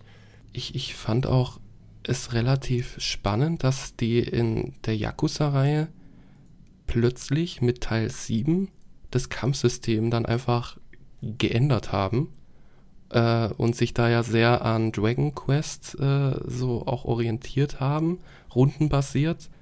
Und es hat für mich überraschend gut funktioniert. Ich habe mir gedacht, hä, das kann doch nicht sein, dass ja so ein plötzlicher Umschwung. Wie, wie fandest du das, den, den Wechsel? Ja, also es war überraschend, dass sie tatsächlich diesen Schritt gegangen sind und äh, für den ersten Versuch fand ich es nicht schlecht. Ich bin ja auch Rollenspielfan, also habt auch viel Erfahrung in dem Genre und es ist ein interessanter Ansatz in der Richtung. Ich kann es verstehen, wenn du ein Team bist, das gefühlt am Fließband seit 20 Jahren Yakuza-Spiele raushaut. Mhm. Ne? Oder seit Mitte, ich glaube, war es 2005 oder so der erste Teil. Also wir gehen in Richtung 20 Jahre.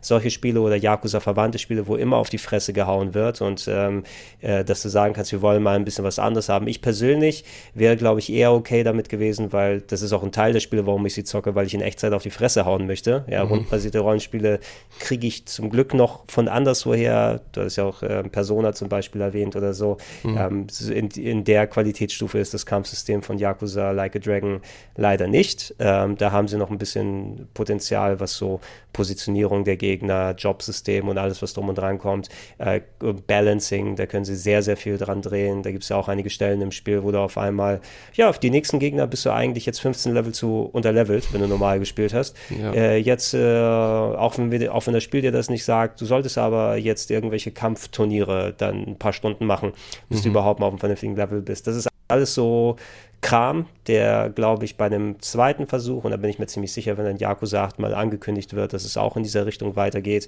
ähm, dass du, dass, dass die da auf jeden Fall das nochmal ein bisschen schleifen und besser machen. Und ähm, zum Glück gibt es ja auch noch Judgment eben ähm, oder verwandte Spiele, wenn es jetzt mit Judgment so klassisch weitergehen sollte, dass du da dein Echtzeit-Prügel ähm, Kontingent äh, damit nochmal bekommst. Und ich glaube, beide Serien oder zumindest beide Arten des Spieles, ähm, die können ja auch gut nebeneinander stehen. Nicht umsonst ja. haben viele Leute auch die alten Yakuza-Spiele ja auch schon ein bisschen als ver verkappte Japaner-Rollenspiele gesehen.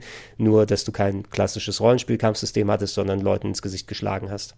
Also Judgment fand ich wirklich äh, ziemlich gut. Also ich war sehr überrascht. Das war für mich äh, ich habe jetzt gerade, äh, 2019 glaube ich war es. Und da waren ja meine Hoffnungen noch voll auf Shenmue 3, wird auf jeden Fall mein Spiel des Jahres. Oh, äh, das tut aber, mir leid. Ja, es ist doof gelaufen. ähm, das wurde dann tatsächlich äh, Judgment, weil das hat mir unfassbar viel Spaß gemacht. So eine schöne, äh, spannende, wendungsreiche Geschichte ne, um den Anwalt Yagami und dem Kaito, dem Ex-Yakuza. Und das war für mich die Überraschung und ja, auch das Spiel des Jahres, nachdem mhm. ein anderes nicht so performt hat. Kann ich, kann ich, kann ich aber auch verstehen. Also mir hat es auch sehr viel Spaß gemacht. Ähm, vor allem, also ich meine, die, die auch wenn es dann im Grunde in den gleichen Locations wie Yakuza spielt, hauptsächlich. Ähm, die benutzen ja das als äh, Hintergrund, um dann auch mit anderen Figuren eigene Geschichten zu erzählen. Ne? Wenn du nicht immer äh, um Kazuma Kirio oder jetzt äh, mit Ichiban Kasuga, dem neuen Charakter, dann folgen kannst. Äh, die, die, das Yakuza-Team hat äh, eine, eine Welt geschaffen, in der viele Geschichten erzählt werden können. Ne? Mhm. No? Und äh, Yagami, dass da der Ansatz vor allem ein bisschen so in wirklich Detektivgeschichte, Adventure mehr gegangen ist. Ähm, wenn dieser Wechsel mit dem Kampfsystem nicht gewesen wäre, hätte ich persönlich vielleicht sogar bevorzugt, dass du in Judgment gar keine Kämpfe hast, muss ich mhm. sagen. No? Ne? Sondern dass es eher tatsächlich als Adventure in dieser Location dann stattfindet. Ähm, vielleicht mit weniger Verfolgungsmissionen, weil das fand ich ziemlich oh, scheiße. Ja mhm. im ersten Teil. Das haben sie zum Glück auch sehr, sehr reduziert ja. in Lost Judgment oder zumindest ein bisschen verlagert und äh, wesentlich angenehmer gemacht. Aber das, das ist mir richtig äh, an die Nieren gegangen. Ja. Ähm, ich, ich hätte das Kämpfen auch nicht gebraucht, aber ich weiß es jetzt zu schätzen. Ähm, gerade im zweiten Teil war das auch um einiges besser und dynamischer geworden ist mit den neuen Möglichkeiten. Also es ist so kampftechnisch bei Lost Judgment wirklich sehr, sehr gut dann gelungen. Mit ähm, daneben auch storytechnisch, ähm, also mal ein komplett anderer Ansatz mit dieser nicht nur Gangster-Melodramatik, wie es die klassischen Yakuzas sind, sondern auch mal ein bisschen wirklich Detektiv, Mordgeschichten, politischer ähm, ich muss ergänzen bei Lost Judgment, also ich hätte, ich hätte da gedacht, dass die Geschichte da nochmal ein bisschen größere Wellen schlägt und dass Leute im Nachhinein nochmal ein bisschen mehr diskutieren. Weil so alleine, weil das so, dass das, die, das Gesellschaftsproblem Mobbing dann nochmal ganz, mhm. ganz im Vordergrund steht und teilweise auch sehr, sehr ungeschönt gezeigt wird. Ne? Mhm. Und mit, mit welchen Konsequenzen es zu tun hat und da auch ähm, sehr ähm, dann sehr, sehr eigenständige Charaktere gezeigt werden. Es war schon, also war, war schon heftig mit anzugucken, damit mhm. alles und, und zu erleben. Und ich hätte da gedacht, dass eigentlich, also weil du in Videospielen in der Art solche Stories in der Form nicht erzählt bekommst, dass da nochmal ein bisschen mehr Diskussionsstoff im Nachhinein ist. Aber es war es ja nicht wirklich meines Erachtens nach, sondern mhm. Leute haben es akzeptiert, die Leute, die Yakuza mögen, haben sehr viel Spaß damit gehabt und der Rest hat sie ignoriert ja auch ein sehr wichtiges Thema, ne? gerade auch das Mobbing. Ich habe da auch erst letztens ein Buch auch von einer japanischen Autorin dann auch gelesen, das sich auch damit äh, verfasst, äh, ähm, na, das auch behandelt. Mhm. Und es ist schon erschreckend und sollte da eigentlich schon größere Wellen schlagen, aber irgendwie tut es das nicht. Ne? Boah, ich finde es zumindest gut, dass aber äh, Leute sich trauen, auch solche Geschichten mal anzugehen. Es ist immer schwierig natürlich, wie kannst du das verbauen in einem Spiel? Was möchtest du eigentlich sagen als Storyteller? Äh, damit. Ne? Und wenn du dich an solche schwierigen Themen ranwachst, wirst du dem eigentlich gerecht oder ähm, machst du da irgendwelche nur halbgaren Aussagen, die dann komisch ins Spiel verbaut werden und im Nachhinein ganz merkwürdig wirken. Also es ist schon, die haben sich was getraut, da, damit zu machen. Und ich kann da jetzt nicht irgendwie groß als, aus Erfahrung sprechen und sagen, oh, genau so ist es und den Punkt haben sie und so weiter getroffen. Aber ähm, was ich eben zu schätzen wusste, ist, dass sie eine Geschichte erzählt haben, die sich nicht zurückgehalten hat. Ja, das finde ich auch wirklich sehr, sehr gut und es äh, erinnert mich, also es passt auch ganz gut jetzt zum Beispiel auch bei dem nächsten Spiel, das ich jetzt so hier vor mir habe, bei Persona 5. Da mhm. wurden ja auch schwierigere Themen eigentlich auch sehr gut verpackt in einem fantastischen Spiel. Na, ich glaube auch mhm. Mobbing ist ja da auch ein Thema. Und das ist auch so ein Spiel, wenn man das spielt, dann äh, auch gerade in Shibuya oder so, wenn man dann steht, dann bekommt man so ein richtiges Gefühl, ah, das ist Japan. Ne? Mhm. Ähm, wie, Bei Persona 5 war es ein bisschen, war es ein bisschen schwieriger für mich, muss ich sagen. Ah, Entschuldigung, okay. wollte ja nicht ins Wort fallen. Also in, in der Form ja, gerade Persona 5, weil es auch dann natürlich wieder um, um Teenager geht, die auch ähm, durch die Thematik der Story mit Leuten, die dann korrumpiert wurden und man geht, wie war das, man geht in ihren Mind Palace rein, das mhm. dann Level äh, repräsentiert, um ihr Herz zu stehlen, in Anführungsstrichen, um sie dann wieder auf den Weg äh, der, der, des, des, des Rechtes zu bringen ne? und ja. äh, dass sie Reue zeigen. Also alles natürlich ein bisschen komplizierter und komplexer zusammengebaut, aber da hab, sprechen sie auch Themen an, eben wie ähm, Lehrer, die dann äh, Schüler missbrauchen und Leute zu, zu Selbstmord oder sowas dann führen und auch ein paar ganz heftige Sachen. Mhm. Ich fand zu einem Teil, ähm, im Großen und Ganzen, die machen schon sehr, sehr viel gut da. Ne? Und vor allem auch, wie sie äh, bestimmte Charaktere dann äh, verbauen und äh, was insgesamt so da abläuft. Ich bin auch sehr gespannt dran geblieben. Du spielst ja auch deine 120 Stunden, weil es ja auch ein sehr, sehr langes und umfangreiches Spiel ist, weil du auch dann deinen geregelten Tagesablauf hast und viel da anstellen musst. Aber ich fand, ab so zu, zu, zu gewissen Stellen ähm, haben sie so die Kurve nicht ganz gekriegt. Du hast ja jetzt, wenn du anfängst, dann hast du ja diesen, du hast ja diesen Lehrer, Kamoshida. Ne? Mhm. Ne? Ähm, und äh, da geht es ja darum, dass der sich dann teilweise an, an Schülerinnen vergreift, wenn man es jetzt ganz so überspitzt dann mhm. ausdrücken möchte. No? Ähm, und äh, die, die, das eine Mädchen, was dann auch äh, zum Selbstmordsversuch dann getrieben wird und so weiter. Und du hast ja Anne als Charakter, die dann bei deiner Party mit dabei ist und äh, auch ähm, von der du mitbekommst, hey, die, die wird eigentlich nur irgendwie als Sexobjekt angesehen und das möchte sie eigentlich gar nicht. Und das sind so ganz interessante Ideen, die aufgeworfen wurden. Und dann machst du das komplette Spiel weiter und dann läuft äh, Anne in den Dungeons im hautengen Anzug immer rum ne, und wird sehr stark sexualisiert. Ja, und ja. da fand ich sowas irgendwie, okay, das hätte ich jetzt nicht gedacht, dass es einfach so unter den Teppich gekehrt wird mhm. ne, und sie ganz andere Sachen mitnehmen.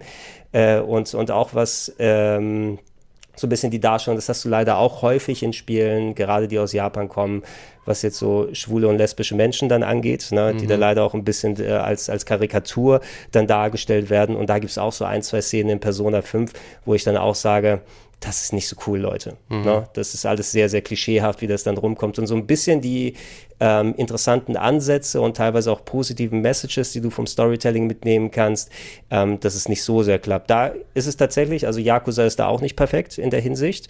Ähm, aber was Yakuza zum Teil auch gemacht hat, ist dann speziell auch bei den Neuauflagen reflektiert auf die Geschichten, die sie erzählt haben. Spielt ja dann eben auch auf dem Kiez in Tokio, wo es dann auch ähm, dann äh, auch ja Bars gibt, ne, wo, wo dann äh, Leute in Drag dann an den äh, äh, die Drinks ausschütten und so weiter. Und die waren teilweise auch Gegenstand von so kleinen Nebengeschichten, aber die, da äh, wurde zum Beispiel bei den Neuauflagen von den Spielen teilweise an der Story auch, äh, angepasst und gesagt, hey, wir haben das nochmal Revue passieren lassen und geschaut, wie wir das eigentlich vernünftiger ausdrücken können, ohne dass jetzt irgendwie das so dann irgendwie hasserfüllt rüberkommt oder dass wir eine vernünftige Message dahin packen. Und ich hoffe zumindest, dass auch, wenn ich diese Spiele genieße, die haben noch Raum, ähm, viel Raum nach oben, um da mhm. am Storytelling nochmal dran zu schreiben, äh, schrauben. Und äh, das heißt nicht, dass ich dann Persona 5 dann äh, nicht genieße und auch ich möchte auch niemandem sagen, dass die Persona 5 dann irgendwie dann komplett drüber hinten über machen sollen, aber ich wünsche mir für die Zukunft, dass da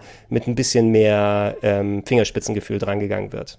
Ja, ja, absolut. Es ist ja auch immer wieder ähm, auch in äh, Videospielen, gerade auch in japanischen äh, Rollenspielen, dass ja, Frauen übersexualisiert werden in knappen Outfits und äh, ja, auch gerade in, in gab es nicht auch schon in Persona 4 auch schon einen schwulen Charakter, der bestimmt, bestimmt, also äh, ja, also es, es, es, ist irgendwie, es ist merkwürdig. Du hast diese Übersexualisierung natürlich. Ich denke, also es ist meine Vermutung, ne? ich bin ja kein japanischer Game Designer. Hm.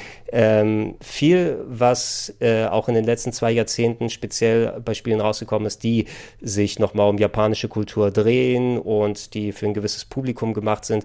Du hast ja auch eine sehr vergleichsweise kleinere Zielgruppe. Ich weiß zum Beispiel zu, zu PlayStation Vita-Zeiten gab es sehr viele kleinere Rollenspiele oder auch mal andere Games, die dann sich ähm, bewusst in diese Ecke gepackt haben, ne? wo du dann äh, leicht bekleidete Mädels gehabt hast oder da mhm. gab es auch irgendwelche Spiele, wo du dann, was weiß ich, du musstest auf dem Vita-Screen rumreiben, um dann die Kleidung denen zu entfernen, irgendwie so komisches Zeug, mhm. ne? weil die wissen, ey, wir machen das für eine ganz, ganz spitze Zielgruppe, da verkaufen wir vielleicht nur 10.000 Stück von, aber das sind dann die Hardcore-Otakus, die dann für eine Special Edition 1.000 Euro umgerechnet ausgeben. Mhm. Ne? Und ähm, sowas trägt sich zu einem Teil auch in größere Sachen, weil ich wünschte mir, mir, ähm, zumindest. Und ich denke da, weil die Spiele auch globaler werden, ne? also es, es, spielen ja nicht nur Japaner oder die spezielle kleine Zielgruppe, die dafür gemacht wurde, diese Games, sondern du möchtest ja auch den Rest der Welt damit erreichen. Das heißt jetzt nicht von wegen wieder, oh, jetzt Zensur und hier und da, aber mhm. du, du, du solltest im Grunde dann wissen, ähm, wie du vernünftig damit umgehen kannst. Und ähm, also für mich ist es kein Verkaufsargument, wenn äh, ein Spiel rauskommt, oh, der Minirock ist jetzt noch kürzer als vorher. Mhm. Ne? sondern ich möchte lieber, dass da vernünftig mit Charakteren umgegangen wird, dass da eine gute Story erzählt wird, dass da die Spielbarkeit gut ist. Und ähm, für mich lenkt dann sowas eher mehr ab, als dass es ein verkaufswertes Argument für mich persönlich wäre. Ja. Ich, ich hatte ja eine recht fragwürdige Begeisterung als kleiner Manu für Dead or Alive Extreme Beach Volleyball. Das äh, kennst du das? Äh, ja, also habe ich persönlich, also ich habe auch ein paar Kollegen, die dann die Serie gerne gespielt haben. Ja. Meins war es nie wirklich, aber da weiß man natürlich auch, ne? Das Ding ist eben digitale Fleischbeschau pur. Ja. Also nie, niemand wird wohl des Gameplays dann rein des Gameplays gesagt haben, hey, ich möchte auf jeden Fall das Minispiel mit dem Poolnudeln da zocken für 20 Stunden am Tag. Ja, absolut, ja.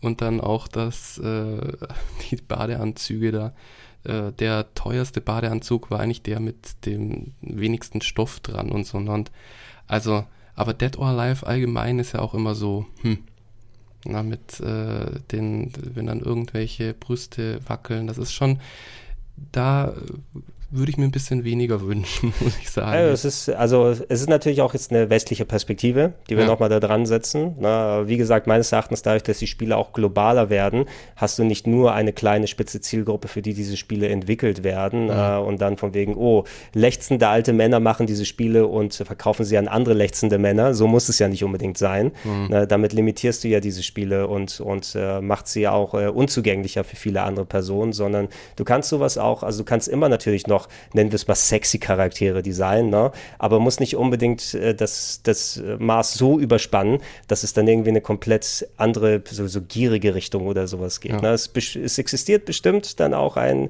ein Ort für sexy Basketball und sexy Volleyballspiele, die die Leute sich kaufen können, aber ähm, ja, die, die Art, wie dann in Richtung bei Dead or Alive es gewesen ist und muss dann auch sagen, zum Beispiel, ich mag die Spiele von Hideo Kojima sehr gerne.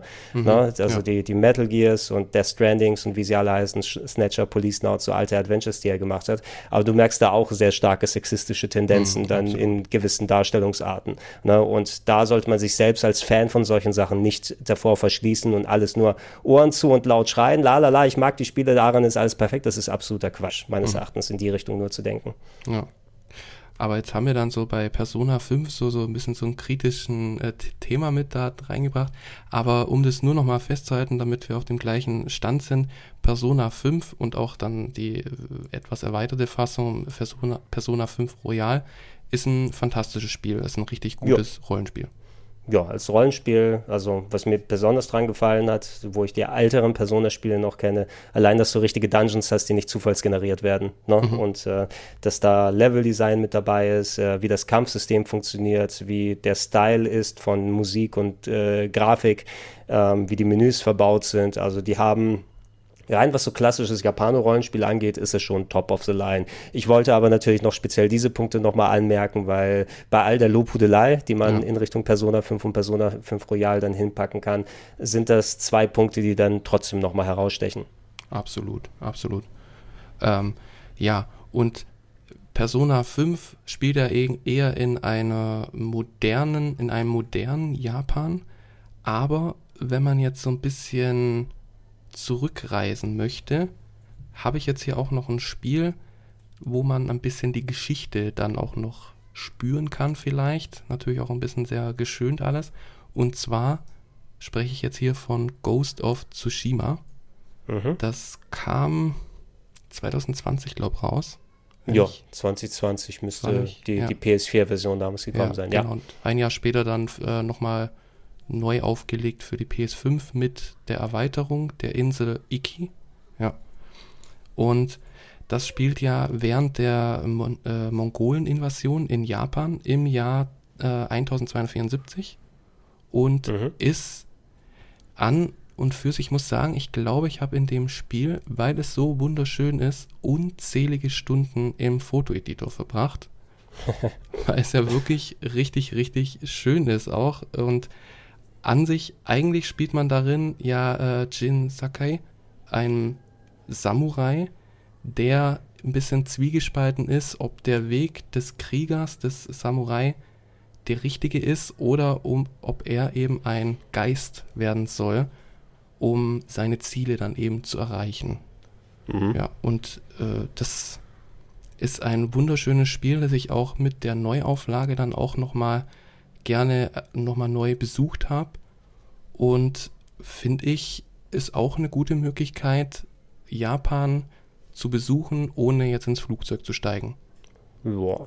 Also ich war nicht auf Tsushima, also kann ich dir nicht sagen, wie akkurat es dargestellt wird. Äh, ich kann mir bestimmt denken, dass äh, man reist ja über die komplette Insel da, mhm. dass die Siedlungen und alles wahrscheinlich ein bisschen größer gewesen sind im echten Leben, äh, als wenn du da gewesen bist. Und äh, ja, ich habe es damals auch durchgespielt, äh, die Story, als das, äh, also ohne die Iki-Erweiterung, das Original damals eben noch durchgespielt und das eigentlich ganz gerne gemacht. Ich spiele nicht so viele von diesen Massen-Open-World-Spielen, ne, mhm. zu denen es ja auch so gehört, so diese Far Crys und Assassin's Creed oder sowas ist nicht so wirklich meins die meiste Zeit über, ja. eher in Ausnahmefällen. Aber da hat es mir eigentlich ganz gut Spaß gemacht, weil da auch viel Stealth-Gameplay dabei gewesen ist.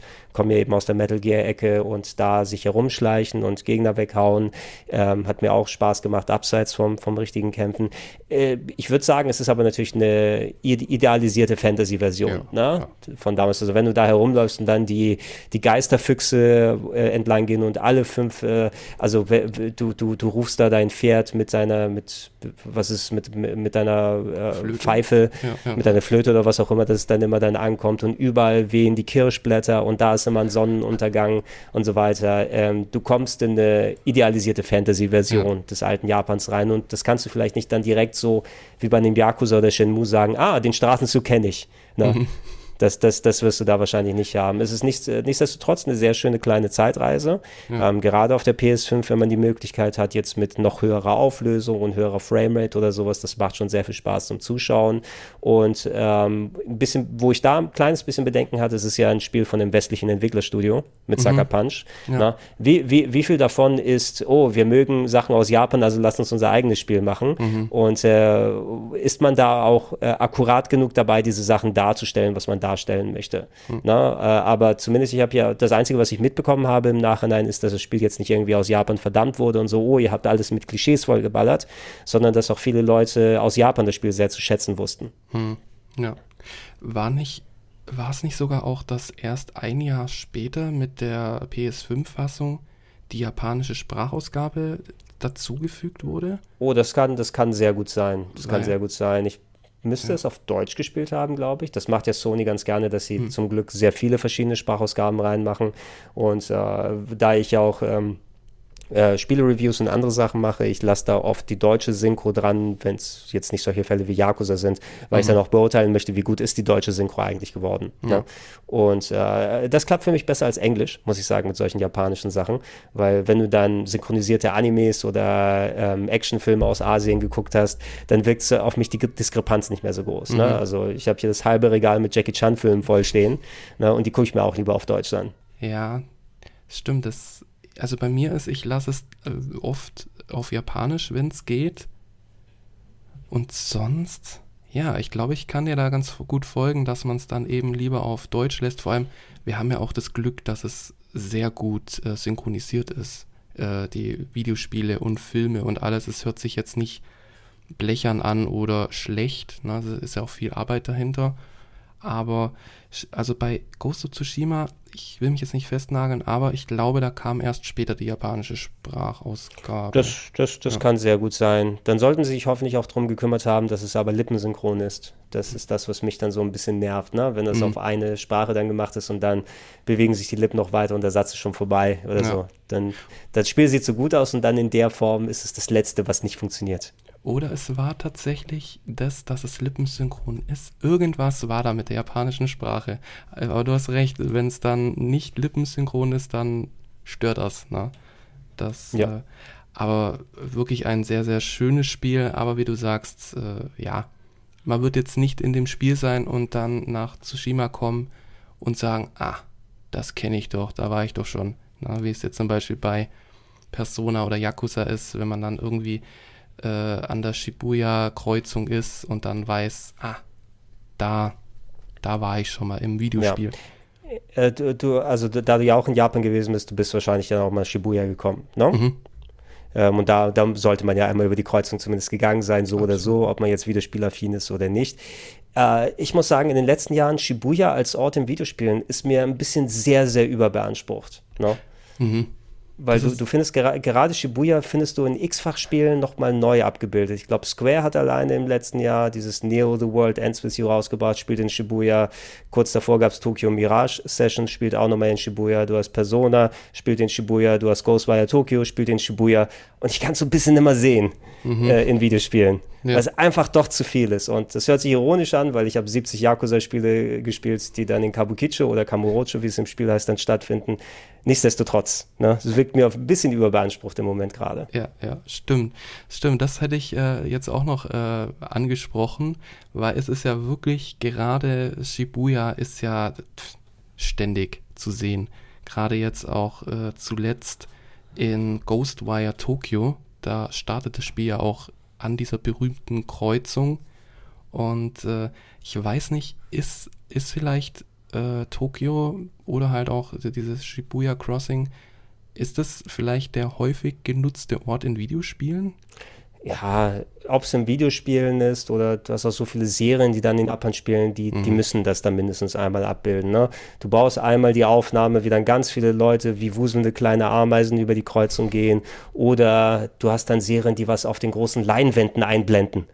Auf einmal kann der Antagonist mit uns sprechen über die große Leinwand in Shibuya und mhm. du, du, siehst das so als so überbeansprucht. Äh, es gehört schon irgendwie dazu und ich kann auch verstehen, dass sowas wie Ghostwire Tokyo da angefangen hat. Ich habe es auch nicht viel weitergespielt, muss ich zugeben, bisher so, das hat mir nicht so angemacht, nach mhm. so den ersten ein, zwei Stunden, vielleicht bei Gelegenheit mal, aber ich bin da jetzt nicht so scharf drauf, dann den Rest dann direkt zu erleben. Vielleicht ist da auch diese Shibuya-Müdigkeit dann nochmal mit dazu. Ja. Ähm, wurde, und, und klar, ne, natürlich musst du jetzt nicht irgendwelche Stadtteile von Tokio erfinden oder japanische, von japanischen Städten, wenn du dich an die Realität da halten kannst, vor allem der, der Tokio und das Umfeld ist ja so riesig, ne? da könnten ja 7000 Spiele entsprechend nochmal entstehen. Du hattest trotzdem mal erinnerungswürdige, äh, erinnerungswürdige Locations, wo du ein bisschen was machen kannst. Ähm, kannst du ja immer noch Akihabara, äh, was auch ab und zu mal abgebildet wird, aber da gibt es ja auch nochmal viel Potenzial, gerade bei solchen Otaku-basierten Spielen, ähm, wo du da unterwegs bist. Oder nimm mal Harajuku als ähm, Stadtteil, wo so ein bisschen mehr so die Fashion-Geschäfte drin sind.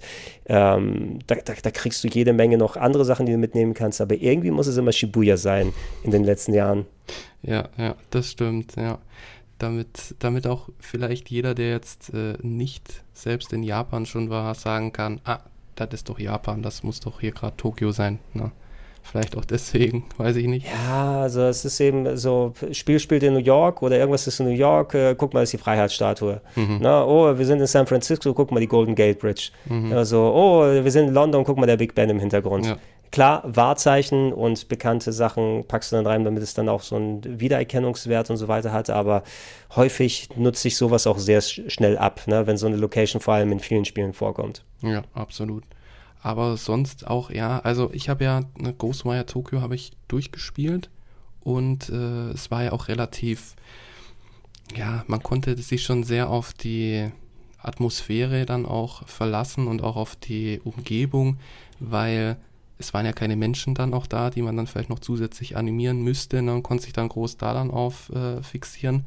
Und das hat für mich dann schon funktioniert. Ich bin dann auch so oft rumgelaufen und dachte, ah, okay, kenne ich dies, äh, die Stelle und ah, es hat für mich dann schon so ein, ja, äh, Japan-Gefühl hervorgebracht. Auch wenn man dann zum Beispiel in die Kombinis gegangen ist und dann kam der Ton, wenn man reingeht und äh, alles mögliche, was man dann eben auch sieht. Das hat für mich schon funktioniert, aber ich verstehe auch die Kritik an dem Spiel, dass es jetzt, ja, die Story ist jetzt, ja, jetzt keine Oscar-verdächtige Leistung oder, na, und auch ja, die Mechanik mit den, äh, na, mit den Händen ist ja an sich eigentlich auch nur das eine ist ein Zauber, der ist, sollte sowieso eine Schrotflinte sein, das andere ist so das Normale. Also ja, es ist mein Herz, das für Tokio schlägt, musste dieses Spiel spielen.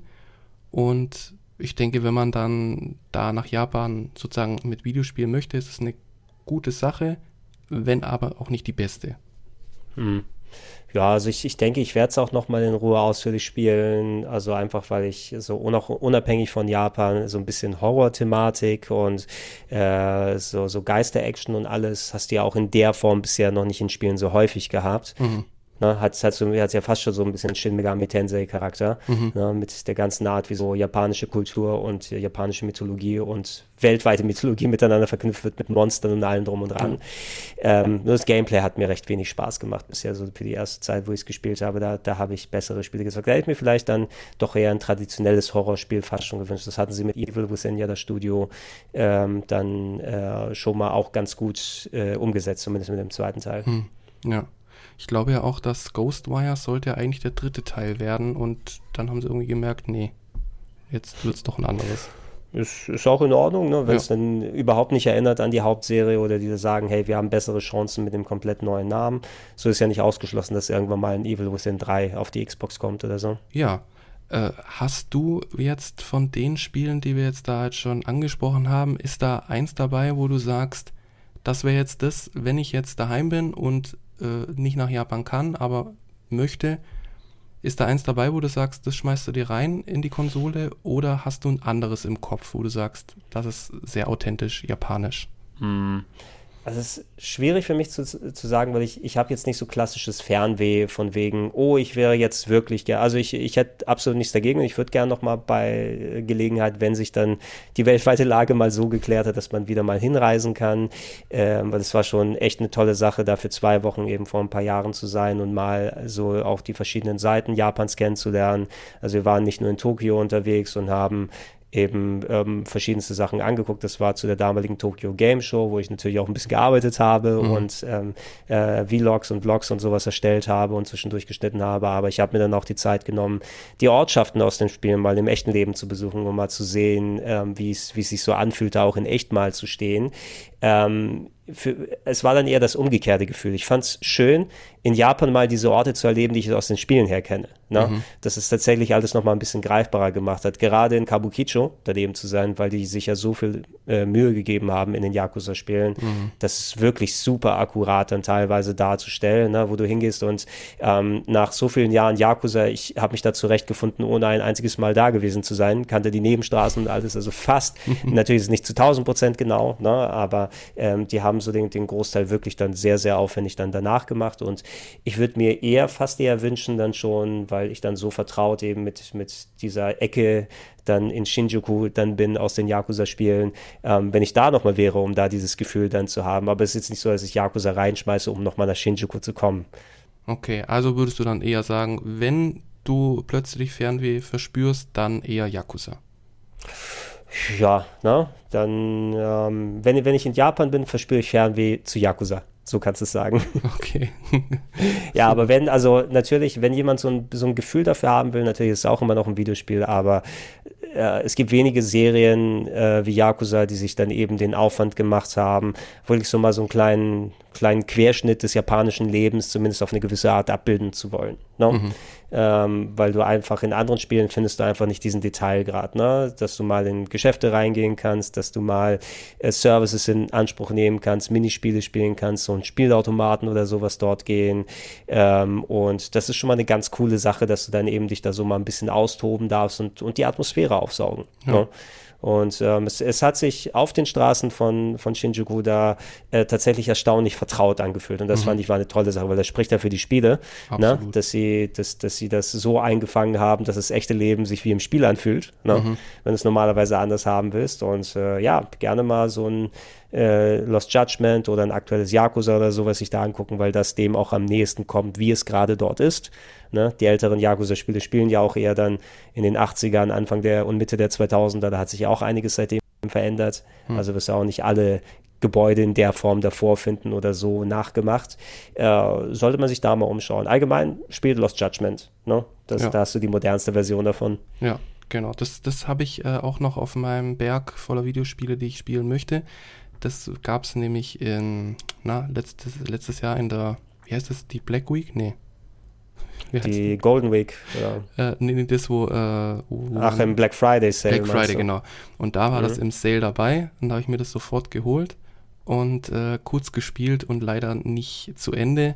Aber äh, das ist auf jeden Fall ganz oben, weil das ist ein super Spiel. Also der Teil davor war super und ich glaube, da kam ja jetzt auch ein DLC, ne? Der, äh, mit Kaito. Genau. Hm. Ja, der verrät auch nichts vom Spiel, der ist auch standalone in der Form, dass du eben, mhm. dass du den komplett von vorne anfängst. Du brauchst aber das Hauptspiel auch und erzählt eine Nebengeschichte mit Kaito für seine sieben, acht Stunden.